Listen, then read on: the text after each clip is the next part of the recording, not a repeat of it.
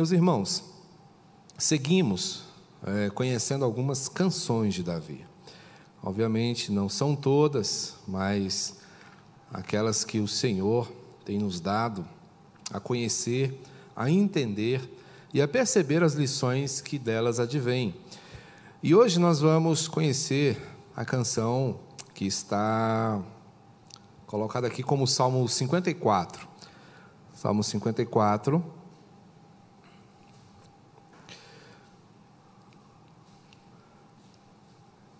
Que eu quero chamar nessa manhã de a canção do encurralado. E vocês vão entender por que a canção do encurralado se chama assim.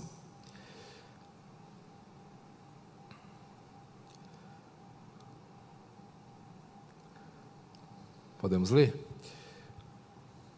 O texto nos diz assim: Ó oh Deus, salva-me pelo teu nome e faz-me justiça pelo teu poder.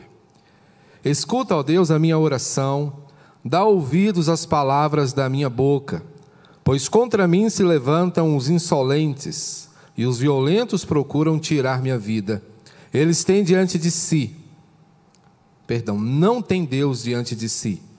Eis que Deus é o meu ajudador, o Senhor é quem me sustenta a vida. Ele retribui o mal aos, seus, aos meus opressores por sua fidelidade, dá cabo deles oferecer-te-ei voluntariamente sacrifícios. Louvarei o teu nome, ó Senhor, porque é bom, pois me livrou de todas as tribulações, e os meus olhos se enchem com a ruína dos meus inimigos. Os meus olhos se enchem com a ruína dos meus inimigos. Verso 4, Davi ainda diz: Eis que Deus é o meu ajudador. Deus é o seu ajudador. Deus é aquele que te socorre em tempo oportuno, quando você mais necessita, ou quando muitas vezes você nem se dá conta de que precisa.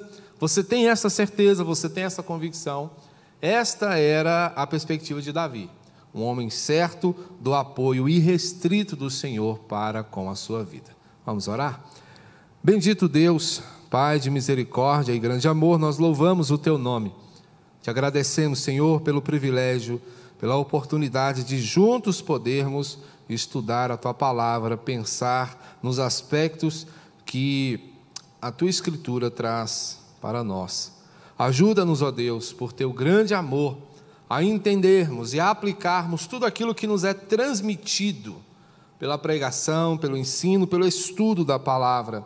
Dá-nos, ó Deus, a cada dia amor crescente por teus estatutos, pela tua vontade, para que, Senhor, em cada um dos momentos que experimentemos, sejam eles alegres, desafiadores ou mesmo marcados pela tristeza, haja sempre em nossos lábios uma canção de louvor ao teu santo nome. Obrigado, meu Deus, pelos meus irmãos que nesse momento acompanham este estudo. Seja, meu Deus, aqui no templo de forma presencial, como também aqueles, ó Deus, que impedidos de estarem conosco, nos acompanham pela transmissão. Visita, Senhor, a tua igreja, onde quer que ela esteja nesse momento. Fala ao coração dos teus filhos, eu te peço, em nome de Jesus. É atribuída a Abraham Lincoln uma, uma fala em um momento muito interessante. Uh, Lincoln foi um presidente que fez grandes mudanças no seu país, nos Estados Unidos. E cristão como era, presbiteriano, ele tinha sempre a perspectiva de se orientar pela palavra do Senhor.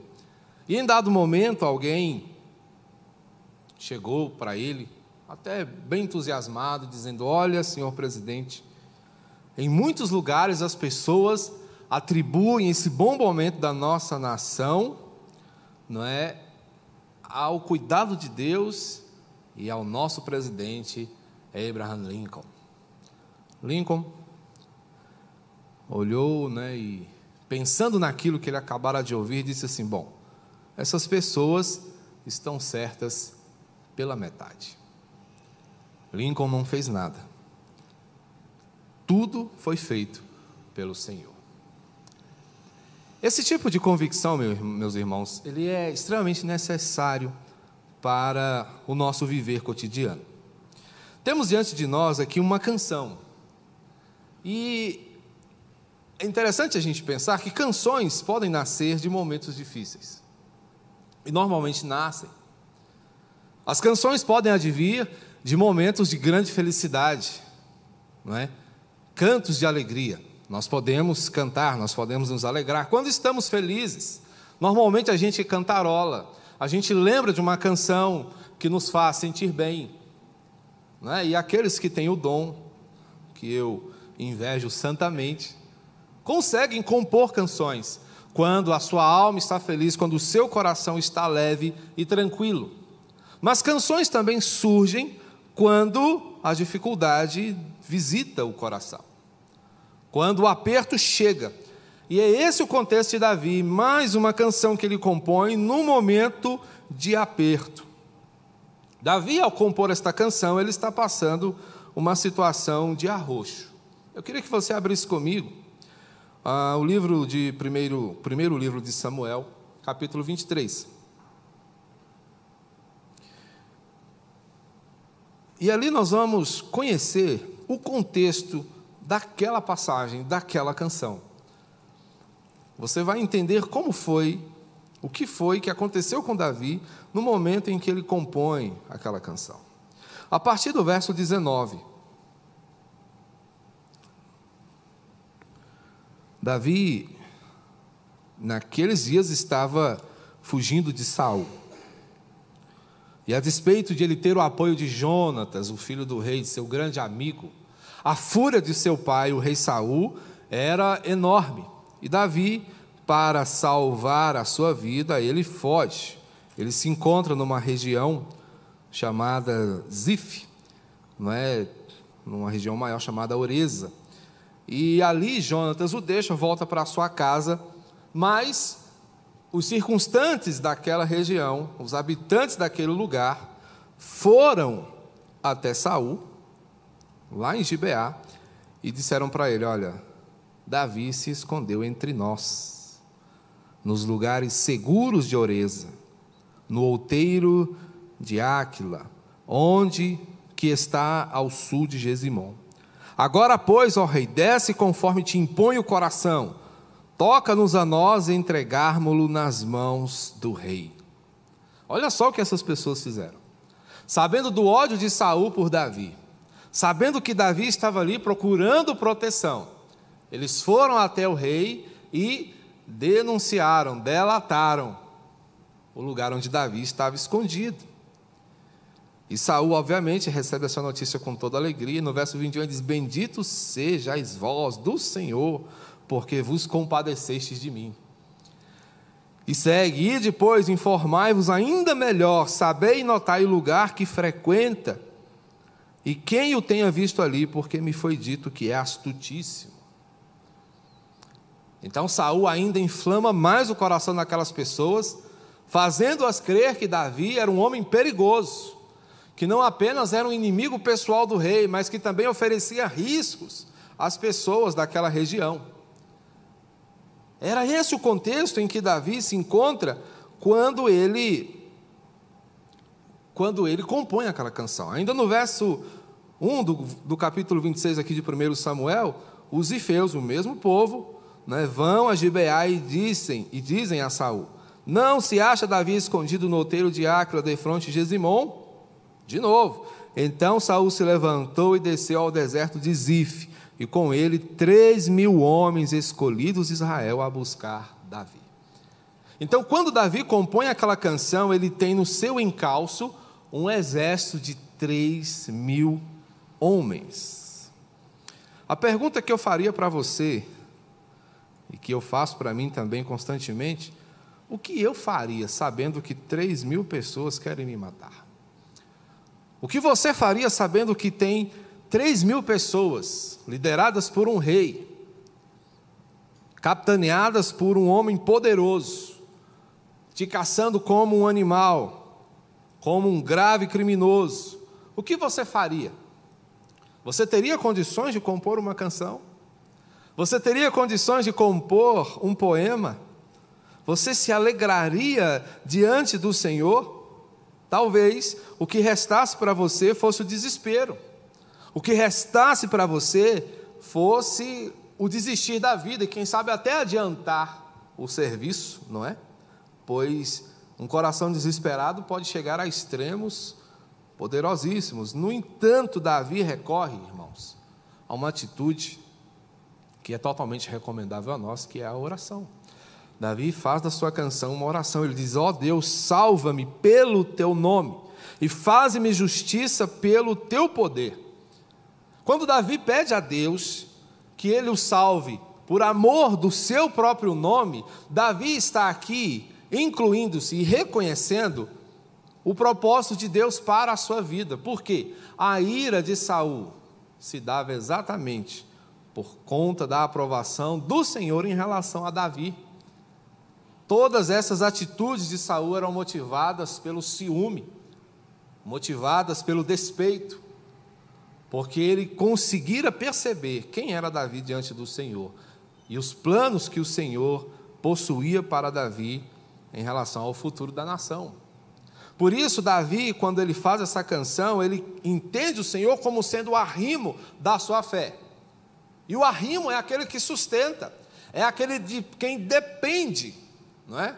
O, o, projeto e a continuidade da própria vida. Portanto, quando Davi se vê encurralado, ele olha para o Senhor e diz: O Senhor é o meu arrimo, é no Senhor que eu me amparo, é no Senhor que eu me escondo, é no Senhor que eu procuro sustentação, é no Senhor que eu procuro manter-me firme. E nesta canção, Davi faz algumas coisas aqui bem interessantes. A primeira delas é pleitear uma causa justa. Davi não coloca diante do Senhor apenas uma motivação pessoal, mas ele reconhece que a sua defesa envolvia a luta por uma causa real e verdadeira. Quando ele diz: Salva-me pelo teu nome, faze-me justiça pelo teu poder, ele segue dizendo: Escuta, ó Deus, a minha oração e dá ouvidos às palavras da minha boca. Tudo isso porque Davi tem como objetivo maior, como propósito, para este pedido, para este intento, a glória de Deus. E como Davi glorifica a Deus? Desenvolvendo dependência. Quando Davi se vê né, diante de uma perseguição ferrenha, ele não procura armar a sua própria defesa. Davi era um homem de guerra. Davi tinha as pessoas que o apoiavam. Davi tinha homens que poderiam dar a vida por ele. E em outras situações nós vamos perceber que Davi, mesmo tendo condições de ferir Saul, ele abre mão disso, porque a perspectiva de Davi é a de confiar, a de depender somente no Senhor, porque no Senhor estava a sua confiança. E é por isso que Davi ora com tanta instância, é por isso que Davi ora com tanta intensidade, pedindo ao Senhor que o ouça, pedindo ao Senhor que o salve. Porque a causa que está envolvida em tudo isso é do Senhor e não dele mesmo. Davi reconhece que se o Senhor tinha propósitos, objetivos e planos para ele, estes planos não seriam frustrados, não necessariamente por causa de Davi, mas por causa do Senhor, por causa da vontade do Senhor que seria sempre cumprida e defendida até o fim. Portanto, Davi ora com propriedade. A causa que ele tem diante de si é uma causa justa. Portanto, com coerência ele suplica, com coerência ele depende, com coerência ele busca ao Senhor, porque ele entende que o Senhor é a sua única defesa. Ninguém, por mais forte, por mais habilidoso para a guerra que fosse, poderia defender Davi de maneira plena, porque Davi sabia que, tão logo ele vencesse o inimigo, poderia subir outro, poderia se levantar outro. Mas ele diz: Olha, Senhor, resolva isso. Porque só o Senhor pode resolver plenamente.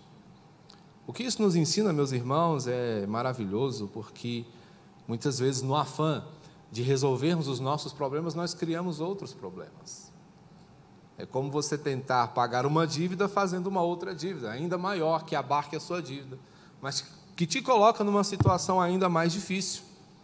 Davi, portanto, ele procura lutar por esta causa na perspectiva do Senhor, ou seja, o que o Senhor fizer será o melhor, porque a causa que está envolvida em tudo isso é uma causa justa, porque é a vontade do Senhor. Logo, Davi entendia que Saul não se levantava contra ele necessariamente, mas contra a vontade do Senhor. E é isso que Davi faz. Na sua oração ele diz: Olha, Senhor, olha para o que está acontecendo, veja como as coisas estão. E o Senhor mesmo, por meio da tua sabedoria, há de resolver da melhor maneira. Então, quando se reconhece o Senhor como sendo o arrimo da nossa fé, como sendo aquele que nos sustenta, nós podemos, mesmo encurralados, cantar, orar, buscar e adorar ao nosso Senhor. Vemos aqui, irmãos, uma direção clara apontada para Jesus, porque Ele é o arrimo da nossa fé. Se hoje nós podemos orar ao, ao Senhor, clamar ao nosso Deus, é porque Jesus nos sustenta dia após dia. A causa não é que temos diante do Senhor é uma causa justa, se esta causa é fundamentada no Senhor. Por isso ele diz: Salva-me pelo teu nome. Salva-me por amor de ti mesmo. Essa causa é a causa justa. E é a causa pela qual vale a pena nós lutar. Mas o arrimo da nossa fé não apenas pleiteia uma causa justa, mas também combate um inimigo feroz. Davi tem consciência de que ele está lutando com inimigos reais. Verso 3: Contra mim se levantam os insolentes, e os violentos procuram tirar minha vida, eles não têm Deus diante de si. Davi tem consciência de que ele está lutando, enfrentando pessoas cruéis. O termo aqui insolente é, refere-se à ideia de pessoas estranhas. E a estranheza dessas pessoas se verifica na sua crueldade, se verifica na sua impiedade. Percebam, Davi chega naquela região quietinho, ele não faz estardalhaço, ele não faz alarde. Mas as pessoas querendo ganhar o apoio e a aprovação do rei, o que é que fazem? Vão lá barulhar no ouvido de Saul. Olha, nós sabemos que tem um inimigo seu rondando a nossa região, e nós viemos aqui para dizer ao Senhor: nós estamos contigo. Nós apoiamos o rei. Nós queremos que o Senhor saiba que nós estamos do seu lado. Davi, então, se encontra sozinho, enfrentando a crueldade dessas pessoas, a sua impiedade, a sua implacabilidade, pessoas implacáveis, pessoas que não pensam na perspectiva de um acordo, de uma conversa, de um diálogo, de resolver as coisas, mas partem diretamente para a violência. Davi, portanto, olha e diz: olha, a situação é realmente preocupante ferocidade, crueldade, maldade é o que tem me cercado. Mas Davi se limita a orar. Contra mim se levantam os insolentes. Diante de situações assim, irmãos, qual tem sido a nossa postura? A do desespero? Tem sido a postura do desencanto? Da desistência? É aqui onde nós abandonamos a nossa resiliência e desistimos de servir ao Senhor, desistimos da justiça, desistimos, quem sabe, dos nossos projetos, da nossa família, desistimos dos nossos amigos, desistimos, quem sabe, da oração. Porque quando o contexto se complica, qual é a, a, nossa realidade? Qual é a nossa disposição? Porque ao longo da vida nós nos deparamos com insolência, crueldade, impiedade. Quando se fala é, na questão do perdão, nós normalmente nos deparamos com uma indisposição muito grande. não é? Porque essa indisposição para o perdão ela é de mão dupla. Há uma dificuldade para se pedir perdão e para se conceder perdão. É? Nosso coração ele é, é dado a essa dureza, é dado a essa dificuldade e o que nós fazemos? Não é como nós procuramos nos proteger, criando uma casca, nos tornando insensíveis, não é? Nos distanciando cada vez mais? Ou será que nós nos expomos? É interessante porque Davi ele ele se expõe. Se você se interessar por essa história, você vai perceber que muitas vezes Davi se dispôs a retomar o diálogo com Saul. Numa oportunidade em que ele teve chance de matar Saul, Saul entrou numa caverna para fazer um trabalho que só ele poderia fazer. Davi estava lá no fundo da caverna com o seu pequeno exército. E alguém disse para ele: Olha, Deus entregou nas suas mãos, vai lá e faz. Acaba com essa história. Davi vai lá, se levanta, corta um pedacinho da orla da veste, volta, e depois ele se apresenta a Saul dizendo: Está vendo aqui? É um pedaço do seu manto. Eu tive chance de te matar, mas não é esse o meu desejo, não é essa a minha vontade, não é isso que eu entendo que o Senhor queira de mim. Portanto, ele vai até o seu ofensor, ele vai até o seu algoz e procura restaurar as coisas e procura resolver. Davi não se enclausura em si mesmo, Davi não se fecha, mas ele se abre, ele dispõe o seu coração para ser um homem marcado pela restauração. Apesar de ser habilidoso para a guerra, o seu coração está pronto para buscar e construir a paz. Mas a perspectiva natural do coração humano muitas vezes é de se fechar, é de devolver na mesma moeda, é de se endurecer também. Davi não faz isso, ele diz: Olha, Senhor, a causa é tua, o Senhor resolve. Só estou dizendo ao Senhor o que eles têm feito.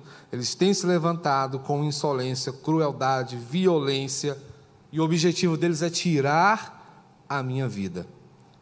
Só que Davi sabe qual é a razão pela qual tudo isso acontece: falta de temor, falta de Deus, incompreensão acerca da vontade do Senhor para a vida. Então é preciso que nós tenhamos essa sensibilidade, porque quando compreendemos isso, reconhecemos o Senhor como o nosso maior protetor. Não há nada que eu e você possamos fazer para que sejamos perfeitamente protegidos. Porque nossas proteções não são perfeitas, construímos muros para que estejamos protegidos. Mas esses muros nos impedem também de receber os abraços. Estamos vivendo exatamente um tempo que ilustra muito bem isso. Para que sintamos o mínimo de proteção, estamos sendo não é, tolhidos do calor, do abraço e da proximidade. Óbvio que é um contexto especial, não entremos aqui nesse mérito, mas é o que acontece. Por quê? As formas de proteção que nós podemos desenvolver são imperfeitas. E é por isso que Davi clama ao Senhor, é por isso que Davi expõe a Deus a situação que ele está enfrentando. Porque ele sabe que o Senhor conseguiria, somente o Senhor poderia dar a ele uma proteção que fosse inequívoca. Por isso, na canção composta por um homem encurralado, por um homem perseguido, ele entende o Senhor como sendo o arrimo da sua fé. E esse arrimo é quem combate o seu inimigo em toda a sua ferocidade. Mas o arrimo de nossa fé, além de pleitear uma causa justa e, nos, é, e se envolver numa luta contra o feroz inimigo que nos assedia, o arrimo de nossa fé também nos estimula a uma oração decisiva. Uma oração decisiva. Davi segue orando e diz: Eis que Deus é o meu ajudador. O Senhor é quem me sustenta a vida. Ele retribuirá o mal aos meus opressores e por tua fidelidade dá cabo deles. O que Davi está reconhecendo na sua oração é justamente o que o liberta, é justamente o que o tranquiliza. E aqui é onde nós podemos entender como Davi consegue compor uma canção, porque é uma canção, é um salmo didático, é um salmo que tem como objetivo é, ser musicado para instrumentos de cordas. Vou lançar o desafio aqui para o Sherry e para o Eric. Mas olha só que interessante. Davi consegue compor uma canção porque ele tem uma compreensão, ele chega a uma conclusão: eis que Deus é o meu ajudador. Percebam que não há aqui nenhuma abertura para um talvez. Davi não diz, quem sabe Deus me ajude, quem sabe Deus me ouça. Ele diz, eis que Deus é o meu ajudador. Eis que o Senhor é aquele que decide a situação. No momento em que Davi chega nesse clímax da sua oração, ele entende o Senhor como sendo o Deus decisivo, o Deus que põe fim à questão. Para Davi, estava plenamente resolvido porque Deus seria o seu sustento. Sustento amplo, porque sustento para o corpo e para a alma. O Senhor é quem me sustenta a vida. O meu ajudador e aquele que sustenta a minha vida. Davi entende duas coisas importantíssimas: que o Senhor era a base para a sua paz interior. Isso parece esotérico, né? Mas Davi experimentava uma paz interior. Paz no meio da guerra. Davi não estava tranquilo, mas vivia em paz. Isso é um contrassenso? Não é. O mundo é um lugar de aflições, como diria Jesus tempos mais tarde. Mas mesmo num mundo aflitivo, tribuloso, você pode caminhar em paz porque a sua paz é uma paz que é desenvolvida diante do Senhor. E essa é a verdadeira paz. Você pode estar em paz com o mundo, mas se você não estiver em paz com Deus, você estará em grandes apuros. Davi estava em guerra com o mundo, mas estava em paz com Deus. Davi sabia que Deus não o havia abandonado, ele era, naquele momento, o seu ajudador. Deus era para Davi, naquele momento, o seu sustentador o seu arrimo, a sua fonte de amparo, a fonte de toda a sua força. Por isso, a confiança de Davi é irrestrita. Davi não titubeia aqui para dizer que Deus seria o seu ajudador. Davi não tem nenhuma reserva para afirmar que o Senhor faria o que ele queria fazer. No verso 5 ele diz: Ele retribuirá. Isso aqui é afirmação. Isso aqui é certeza. Ele retribuirá o mal aos meus opressores. Porque Davi sabe que Deus é totalmente fiel. E ele sabe que todo mal, assim como o bem, tem seu reflexo. Então, o mal que eles estão oferecendo a mim se refletirá sobre eles. O Senhor retribuirá. E o Senhor mesmo dará cabo deles. Portanto, a fidelidade do Senhor para Davi é uma fidelidade inequívoca. E aqui, quando Davi reconhece que Deus é o seu arrimo, que o Senhor é quem lhe sustenta a fé, ele está dizendo: Ele é o meu grande incentivador.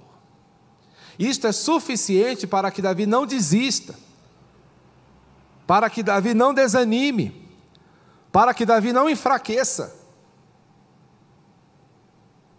Você já se sentiu fraco?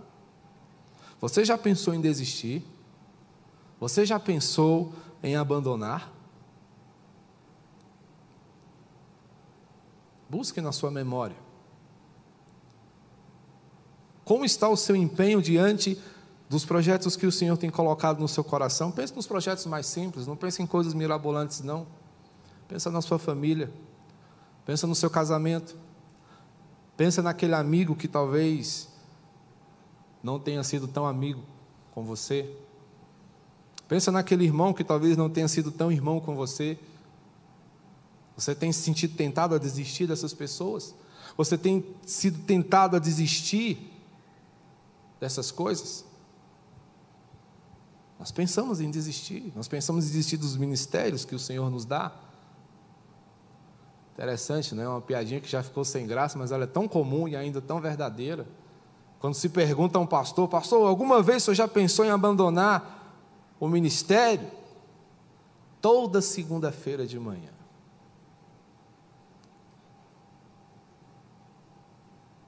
O dia das grandes tristezas, o dia das grandes decepções, das grandes frustrações. Quantos pastores não descem de seus púlpitos aos domingos desanimados, cheios de dúvidas: será que a minha congregação entendeu o que Deus quis dizer? Será que eles vão dormir em paz esta noite? A gente ora para que vocês não durmam em paz depois de um sermão.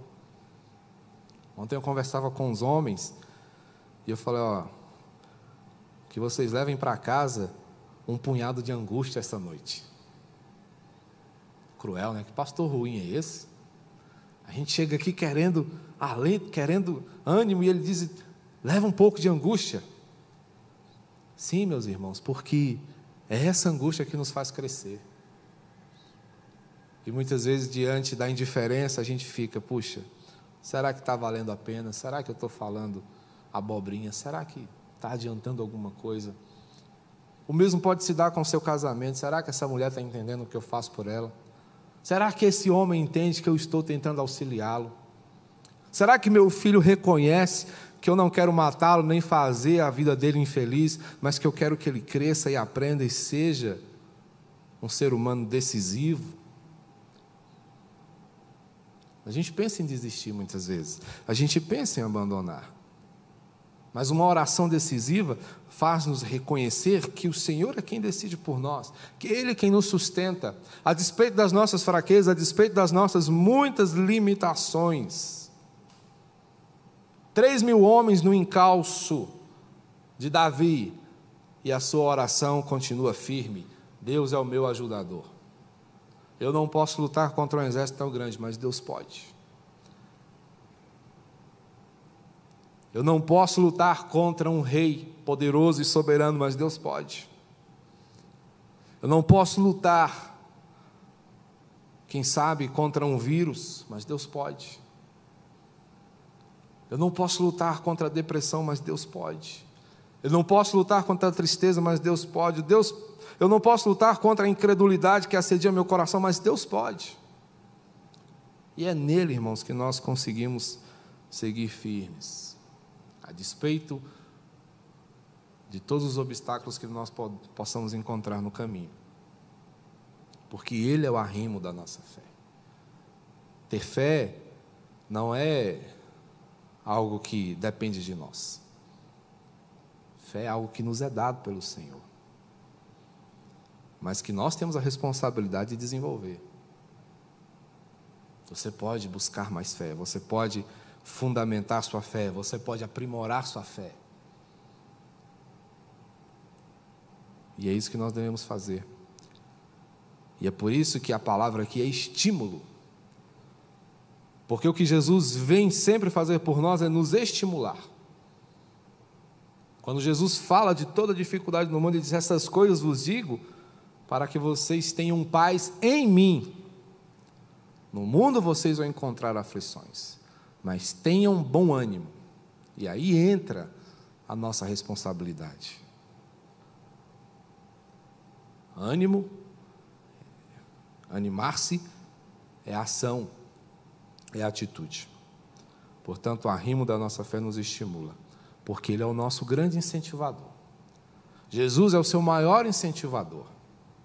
Não dependa dos aplausos, não dependa dos elogios Dependa dos incentivos de Jesus. E o que Jesus te incentiva são exatamente aos desafios propostos e enfrentados por Ele. Jesus te incentiva a amar, como Ele amou. Jesus te incentiva ao sacrifício, como ele se sacrificou. Jesus te incentiva à oração, como ele orou. Jesus te incentiva ao relacionamento, como ele se relacionou. Jesus tinha, no seu contexto próximo, gente de tudo que era tipo. Tinha traidores, tinha mentirosos, tinha negadores, tinha incrédulos. Mas ele não desistiu dessas pessoas. Ele insistiu nessas pessoas. Ele perseverou com essas pessoas. Persevere também. Se você se sente encurralado pelas situações, persevere. Porque o arrimo da nossa fé, além de pleitear uma causa justa, combater um inimigo feroz e estimular-nos à oração, ele também vai produzir em nós um ânimo real. Esse ânimo é verdadeiro. E Davi vai dizer aqui, no verso 6: Oferecer-te-ei voluntariamente sacrifícios. Voluntariamente. Davi não está aqui diante de uma obrigatoriedade religiosa.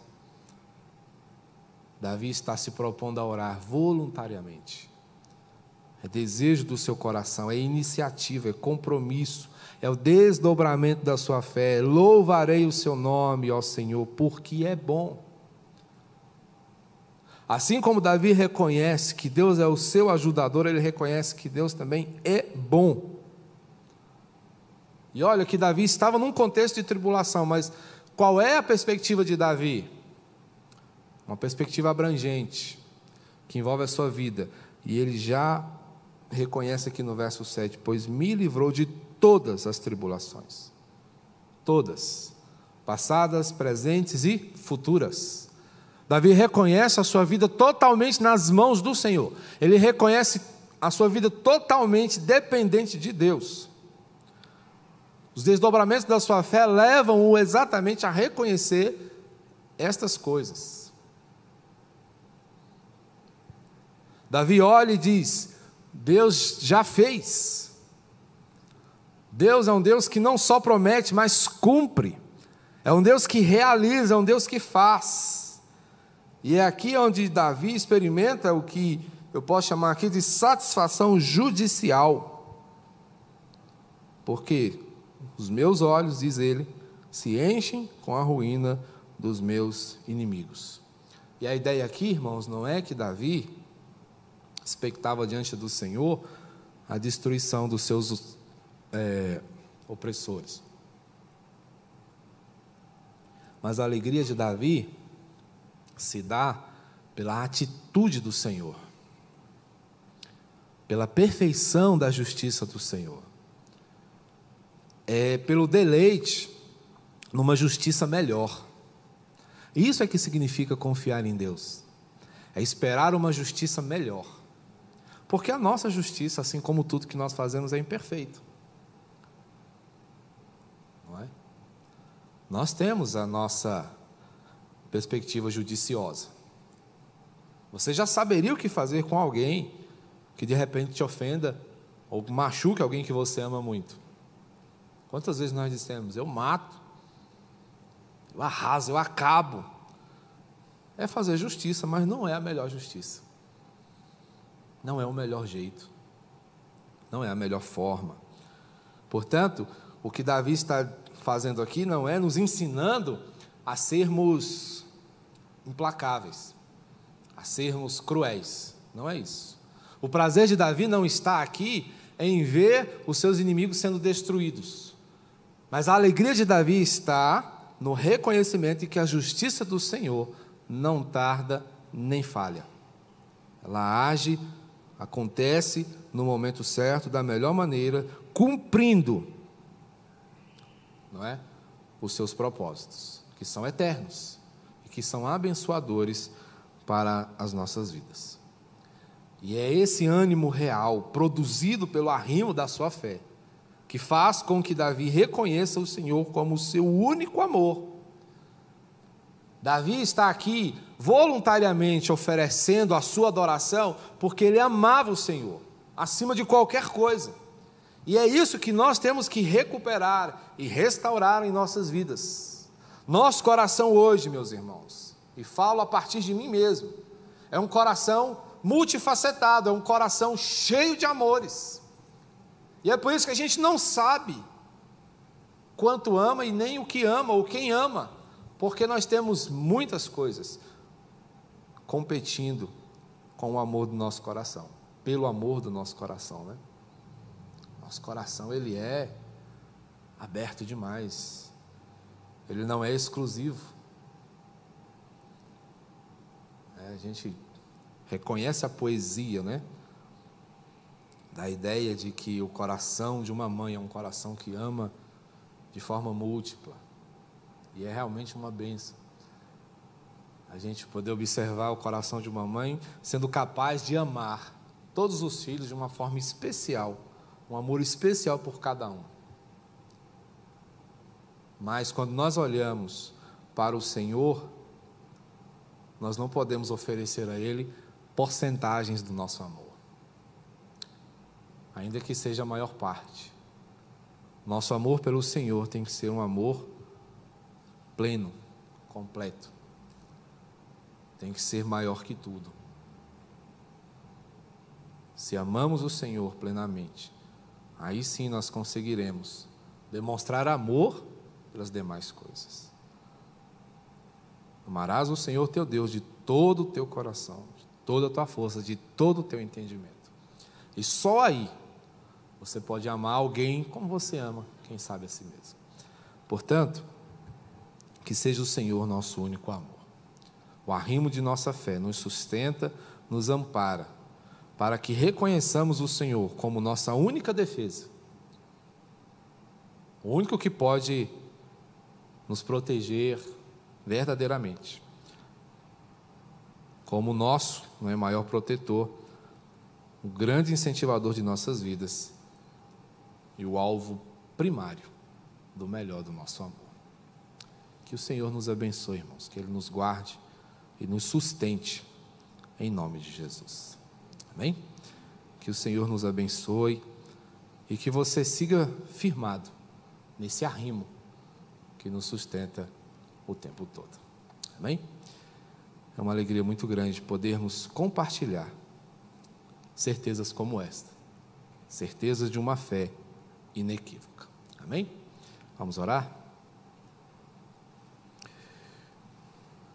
Meu Deus bendito, nós te agradecemos e te louvamos, porque o Senhor é quem nos sustenta a vida, é quem nos dá graça podermos juntos caminhar e viver pautados na certeza de que o Senhor, a despeito de toda situação em que o mundo possa nos envolver, é o arrimo de nossa fé, é o sustentáculo de tudo aquilo que consiste em nossa relação com o Senhor. Obrigado, meu Deus, por tua palavra que nos ensina e nos fortalece nesta manhã. Que não nos esqueçamos jamais, meu Deus, do significado que possui o Senhor para o nosso viver cotidiano. E nós o fazemos sempre, em nome e por amor do nosso Salvador Cristo Jesus. Amém. Vamos colocar de pé? Recebam essa bênção.